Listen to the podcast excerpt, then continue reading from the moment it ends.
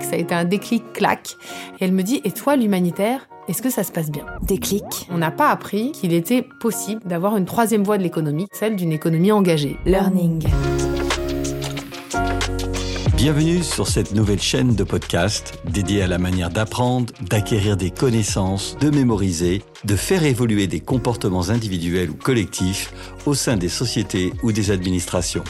Dans chaque épisode, Déclic Learning donne la parole à un professionnel qui nous dévoile les inspirations personnelles et professionnelles qui ont contribué à construire sa vision de la formation sous toutes ses formes. Ce podcast est produit par Toutac, expert du podcast learning. Je suis Wilfried Legendre, directeur général de Toutac, et j'ai le plaisir d'accueillir aujourd'hui Laurence Crancola, assise juste en face de moi. Bonjour Laurence. Bonjour Wilfried. Alors tu es une véritable entrepreneuse engagée, et ton parcours sur toutes les questions de RSE est des plus exemplaires. Rien que le découvrir est une source d'apprentissage en tant que tel.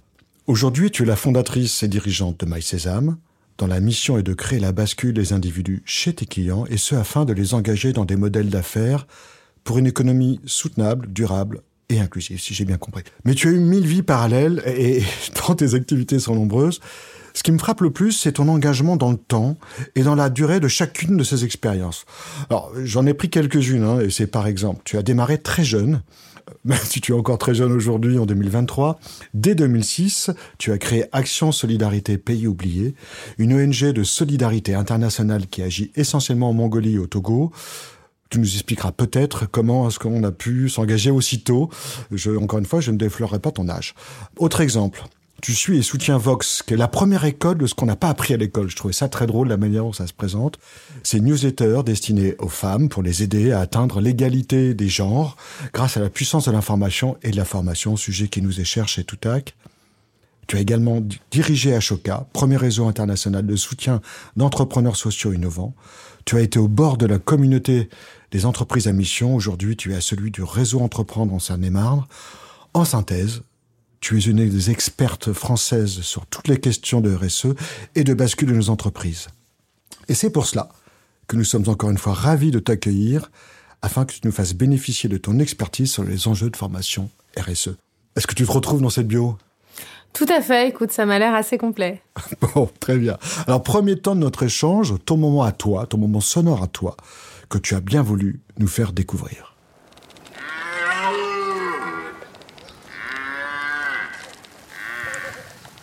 Alors, pourquoi ce son, Laurence? Alors, il se trouve que ce son, je l'ai découvert il y a quelques semaines en forêt de Fontainebleau. J'y étais de nuit avec mes enfants. D'abord, c'est un moment assez euh, euh, émouvant parce qu'on se retrouve euh, dans la nature et en fait, on se rend compte que très rapidement, on est immergé dans cet univers sonore et en communion avec la nature. Et puis moi, j'étais très heureuse de vivre ça avec mes enfants qui sont petits, alors ils avaient un peu peur. Hein. Mais je trouve que ça nous rappelle aussi qui on est dans la nature, un des éléments parmi d'autres. Et voilà, ça m'a beaucoup plu, ça m'a pas mal marqué. J'étais très émue, j'ai eu du mal à partir, j'avais du mal à repartir de la forêt, il était tard. J'ai eu de la chance parce que du coup, j'ai absolument recommandé à des amis d'y aller le lendemain et puis ils n'ont pas entendu. Mais ça dure à peu près 15 jours et c'est le moment où le cerf euh, est en train de, de, de, de se faire beau pour euh, conquérir la horde de biches et qu'elles le suivent. Donc euh, voilà, c'est, je sais pas si c'est très MeToo d'ailleurs comme, comme son, mais en tout cas, on peut l'écouter en se mettant à l'oreille d'une forêt de nuit, euh, juste à l'orée des bois. Et vous avez vu, c'est un son qui est très euh, impressionnant et qui, qui emprunte. Voilà. Et moi, ça m'a, ça m'a recréé encore ce lien que j'ai depuis que j'habite à la campagne avec la nature. Alors maintenant, j'aimerais que tu nous parles de ton déclic à toi, celui que tu as eu dans ton activité professionnelle, un moment qui a été clé dans tous tes choix, qui explique tes choix d'aujourd'hui finalement, la femme que tu es. Alors ce déclic, il s'est passé euh, finalement dans un temps de ma vie personnelle, à un dîner avec des amis. Euh, il se trouve que j'étais déjà engagée, moi, sur les sujets de transition. Je co-dirigeais le réseau Ashoka euh, en France, euh, qui est un réseau d'accélération d'entrepreneurs sociaux. Et on fait un dîner avec des amis proches, hein, qui avaient fait la même école de commerce que moi, que j'avais rencontré dans ma première expérience professionnelle en conseil chez, chez Bain. On fait le tour un peu de table de où on en est professionnellement les uns les autres. Et puis quand ça arrive à mon tour, j'ai une de mes amies proches qui me pose une question qui me met une claque. Ça a été un déclic claque. Elle me demande, alors que moi je travaillais chez Ashoka, qui était vraiment euh, un lieu où on repense l'économie pour la rendre plus durable et plus inclusive, mais on est dans l'économie, hein, euh, la vraie économie, le business. Et elle me dit, et toi l'humanitaire, est-ce que ça se passe bien? Et là c'est une claque parce que je me dis en fait, elle a rien compris. Elle a rien compris à ce que je fais depuis quatre ans.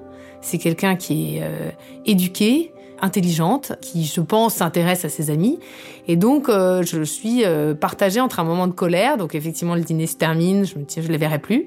Et puis, un moment de, de à froid, quand je redescends, de me dire, mais en fait, c'est parce que on n'a pas appris dans nos vies professionnelles, dans nos écoles, on n'a pas appris qu'il était possible d'avoir une troisième voie de l'économie qui soit celle d'une économie engagée, d'une économie durable.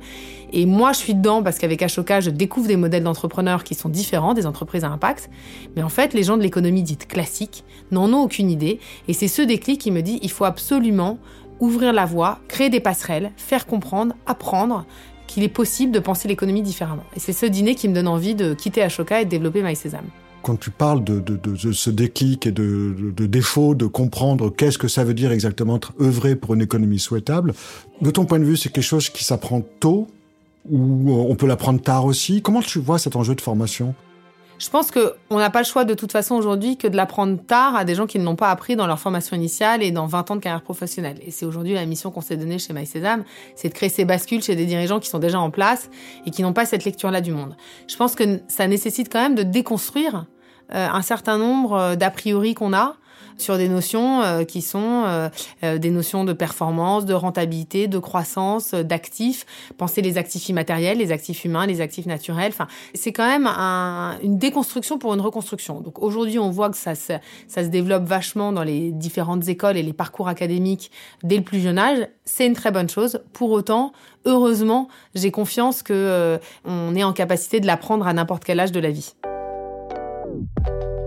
Alors, comment ça se passe concrètement? C'est quoi les grands axes de formation, si tant est qu'il y en ait? Les grands thèmes qui, selon toi, il faut appréhender pour être au rendez-vous de, de ce modèle qui est en train de se reconstruire? Alors, il y a un peu deux jambes dans tout ça, c'est-à-dire que, enfin, il y a à la fois le quoi, qu'est-ce qu'il faut apprendre et comment il faut l'apprendre, notamment quand on l'apprend tard. Euh, sur le quoi, pour moi, c'est trois niveaux. C'est d'abord une conscience des enjeux, et c'est pas très simple parce qu'en fait, ces enjeux derrière la RSE, il y en a plein. Il y a des enjeux environnementaux. Alors, on parle beaucoup de carbone aujourd'hui, mais en fait, euh, il y a six des neuf limites planétaires qui ont été atteintes. Donc, euh, il y a des enjeux de biodiversité, il y a des euh, enjeux d'acidification des océans, des sols. Enfin bon, voilà, des enjeux d'eau qui vont nous arriver comme un train en pleine figure dans les années à venir et qui vont venir bousculer les entreprises. Donc, il y a d'abord comprendre les enjeux qui sont environnementaux, mais aussi sociaux et sociétaux. Dans nos sociétés, on a aussi des enjeux de vieillissement de la population, de comment on intègre mieux les personnes en situation de handicap, des sujets d'inclusion, d'égalité des genres tu en parlais aussi avec mes engagements auprès de Vox. Donc voilà, beaucoup d'enjeux. Donc déjà, ça c'est un premier défi, c'est que c'est très divers comme matière et euh, c'est très complexe et c'est en permanence, on a des nouveaux savoirs, typiquement sur la transition environnementale. Je pense que la, première chose, c'est d'avoir conscience des enjeux et de bien les comprendre et de les maîtriser sans devenir pour autant des experts de chacun. Parce qu'en fait, moi, je suis pas une experte carbone, je suis pas une experte de l'eau, je suis pas une experte des abeilles. J'ai une compréhension générale assez fine. Euh, le deuxième euh, sujet de l'apprentissage, c'est en fait avoir conscience aussi du rôle de l'entreprise. Pour nous, c'est ça qui est fondamental. C'est il y a les enjeux, mais c'est quoi le rôle de l'entreprise pour cette économie de demain? Et ça, c'est là-dessus que nous on base euh, le, cœur de nos apprentissages parce que ça le rend plus pragmatique en fait et ça le rend plus concret. Donc une conscience des enjeux et du rôle de l'entreprise, une confiance aussi. Et c'est pour ça qu'en fait nous on parle d'apprentissage, mais c'est pas que de l'apprentissage, c'est de la conscience, de la confiance dans ma capacité, moi, en tant que dirigeant ou collaborateur, à agir, et puis le déclic, l'envie d'agir euh, à son niveau. Comment vous faites euh, chez MySesame ou toi Comment est-ce que tu fais pour euh, faire en sorte que cette bascule individuelle se fasse? Parce que devant tous ces défis, moi je qualifierais presque de falaises qui, qui arrivent comme ça, certes, il y a la peur du vide, mais à un moment, on se sent peut-être euh, tellement petit, tellement désarmé face au gigantisme de, ces enjeux et euh, le fait que chacun, finalement, est un tout petit contributeur minuscule. Finalement, à quoi bon et pourquoi pas rester euh, dans son lit à, oublier tout ça, quoi? Alors effectivement, euh, pour te répondre de façon tout à fait transparente, on est nous-mêmes en apprentissage, soit les méthodes d'apprentissage de cette transition. Parce que parler juste au rationnel, ça fonctionne pas. En fait, on n'a pas la solution euh, rationnelle sur tous ces enjeux. Est-ce que je peux prouver qu'il y a des opportunités business derrière les transitions à chacun de mes clients? Non. De temps en temps, on ne sait pas. Donc, dans nos méthodes d'apprentissage, c'est de mixer du rationnel, les clients le demandent, euh, la régulation le demande. Il y a quand même aujourd'hui entre la CSRD, la taxonomie, enfin il y a de plus en plus de, push réglementaires. Donc il y a les clients, le réglementaire, euh, les collaborateurs qui veulent du sens dans leur métier. Donc tu peux te dire il y a plein d'injonctions qui poussent de façon rationnelle les entreprises à y aller. Mais en fait, ça suffit pas parce qu'on a certains clients comme le Club Med où par exemple aujourd'hui euh, leurs clients sont pas tellement en demande. Donc le, le, le push marché rationnellement il n'est pas encore là. Donc c'est l'idée, c'est comment on joue aussi sur l'émotionnel faire comprendre à chaque individu. Et donc, dans nos parcours d'apprentissage, dans nos parcours de bascule, on monte des chiffres, on monte des faits. Et puis après, on va aller chercher l'émotionnel de chacun, en fait, d'entre nous. On est citoyen, on est parents. Comment on projette nos enfants à 2050? Alors ça, quand on pose la question à nos clients, ou parfois on va interviewer des enfants de nos clients en leur demandant qu'est-ce que t'attends toi d'un dirigeant à 2050. Et là, bah, quand on l'entend de son propre enfant ou de l'enfant d'un de ses collègues, tout de suite c'est autre chose. Donc on mixe l'émotionnel et le rationnel. Oui, c'est habile. Bah, il faut choisir effectivement euh, tous les leviers parce que là où je te rejoins, c'est que c'est extrêmement complexe. Mais moi, ce que j'aime bien aussi euh, euh donner comme clé euh, dans, dans, les parcours d'apprentissage pour nos clients, c'est aussi que finalement c'est possible. On est beaucoup sur l'inspiration par les pairs. On monte la complexité, on n'est pas béni oui oui, c'est complexe. Euh, on touche au rationnel et à l'émotionnel, mais on touche aussi à euh, euh, le fait de, s'inspirer d'autres. Donc on fait toujours intervenir, et d'ailleurs c'est un de nos, un de nos KPI en tant que société à mission, combien d'intervenants extérieurs et d'inspirateurs extérieurs on fait venir à nos formations?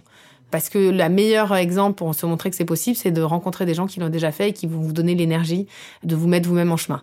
Et puis la dernière chose, c'est que nous, on a une, aussi un élément cœur dans notre mission, c'est que la transformation des organisations, elle passe par la transformation de chacun des individus. Et finalement, tout ce qu'on, n'importe quelle boîte n'est qu'une somme d'individus. C'est des récits qu'on s'est créés. Hein.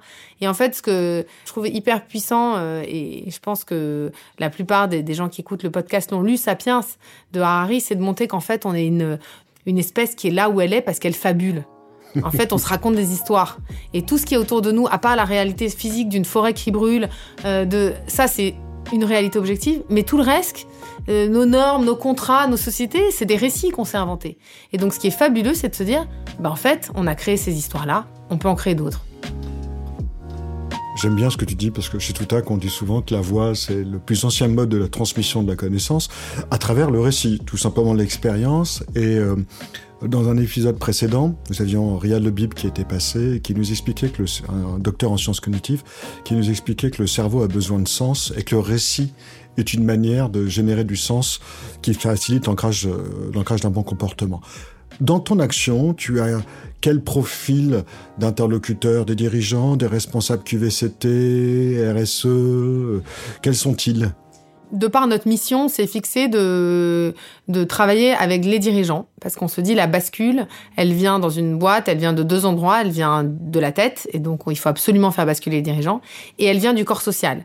Donc en fait, on a deux types de clients, on a les dirigeants pour enclencher leur propre bascule, et une fois que celle-là est entre guillemets acquise, même si un groupe de dirigeants, par exemple à Comex, c'est pas un corps unique, donc il y en a qui vont basculer un peu plus vite que d'autres. On a le corps social de l'entreprise, et donc notre deuxième type de client, c'est des euh, directeurs de la formation, parce que on monte des académies pour l'ensemble des collaborateurs, considérant que c'est bien si la tête a basculé, mais si chacun des collaborateurs n'a pas compris la nouvelle direction que prend son entreprise, bah, cette bascule de l'organisation, n'aura pas lieu. Donc on monte des académies qui visent l'ensemble des collaborateurs, c'est-à-dire des milliers de personnes, pour qu'ils aient ce niveau de conscience et de confiance dans euh, la direction que prend la boîte.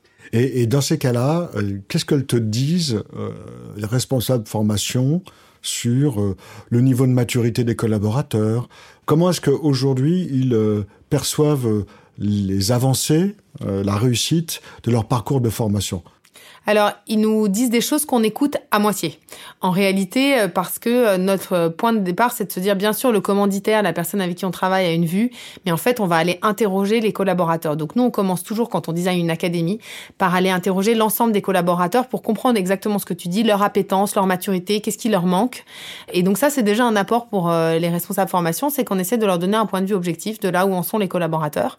Et après, on mixe tout un tas d'approches. Et ça, en revanche, sur les méthodes d'apprentissage, on travaille main dans la main avec euh, les responsables et les directeurs formation parce qu'il y a des cultures d'entreprise avec des cultures euh, plutôt présentielles, plutôt digitales, plutôt blended. Ça dépend aussi de.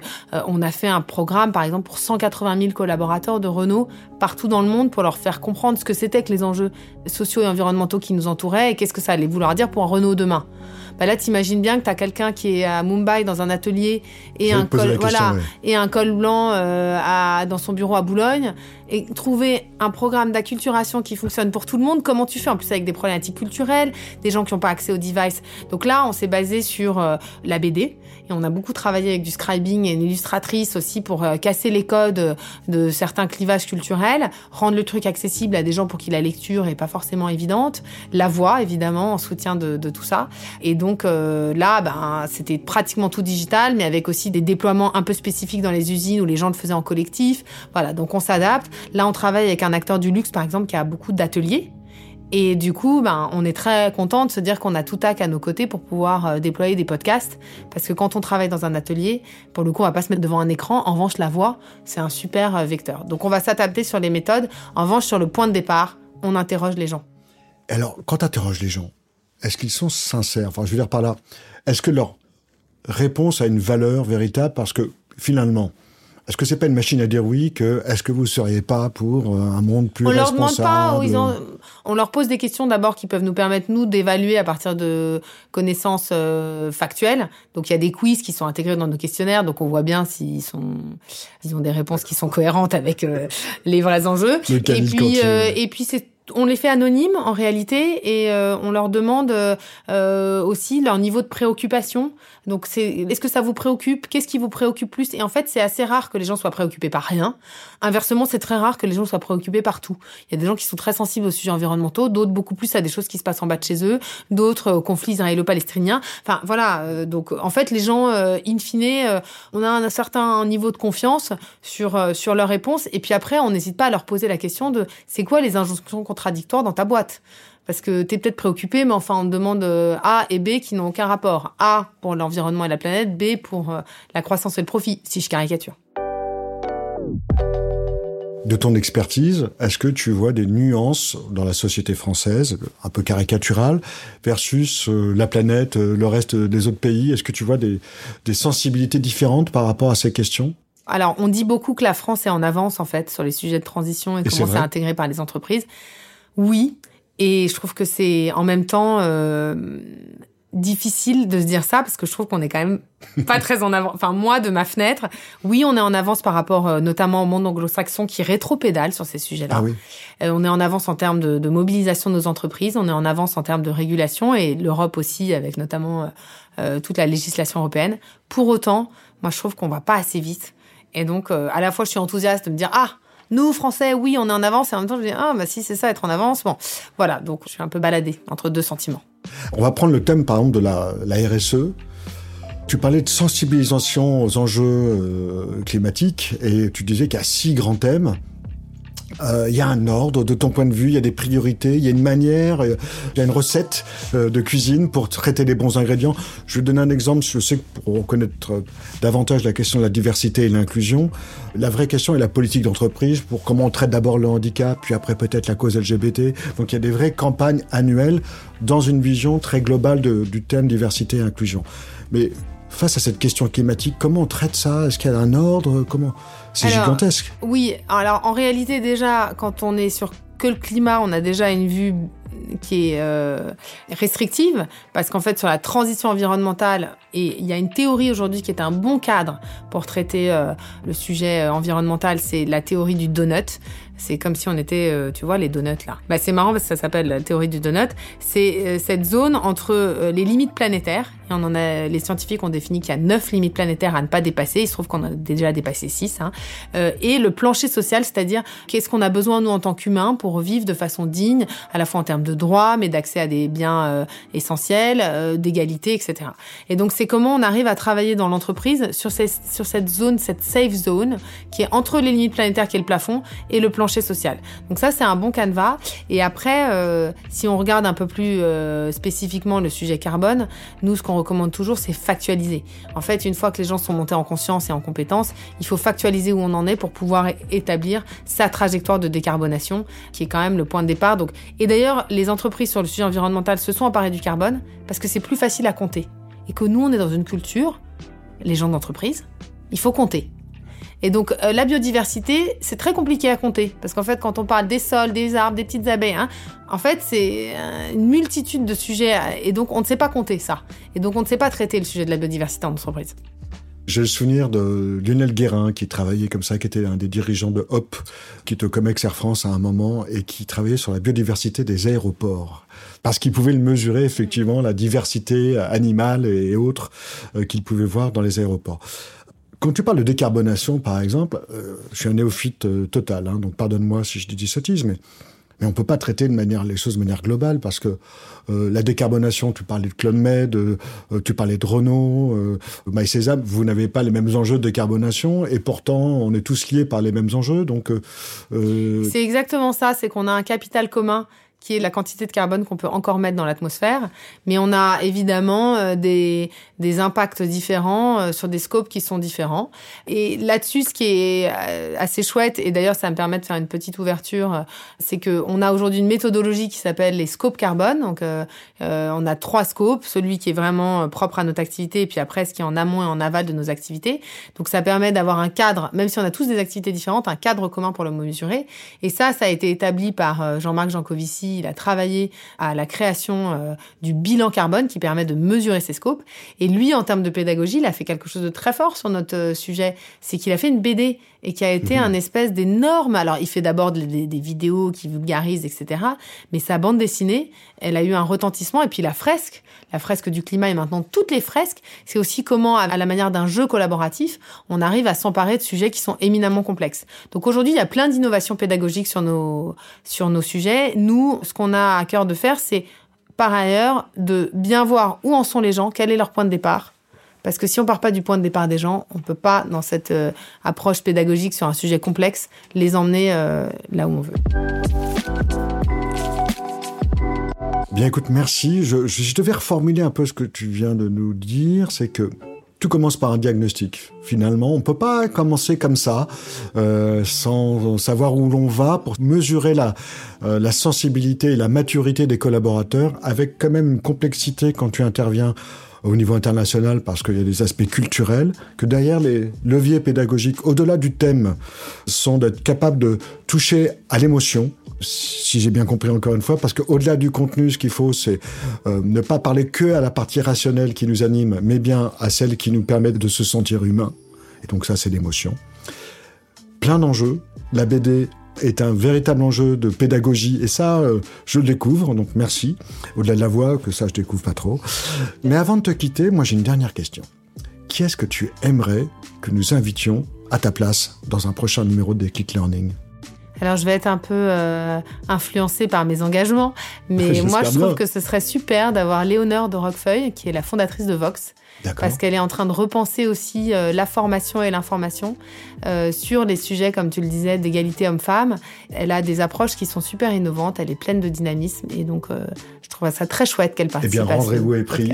Nous allons la contacter. Merci. Merci à toi. Au revoir, Laurence. Au revoir. Tout à La voix. La voix. La voix. La voix de la formation.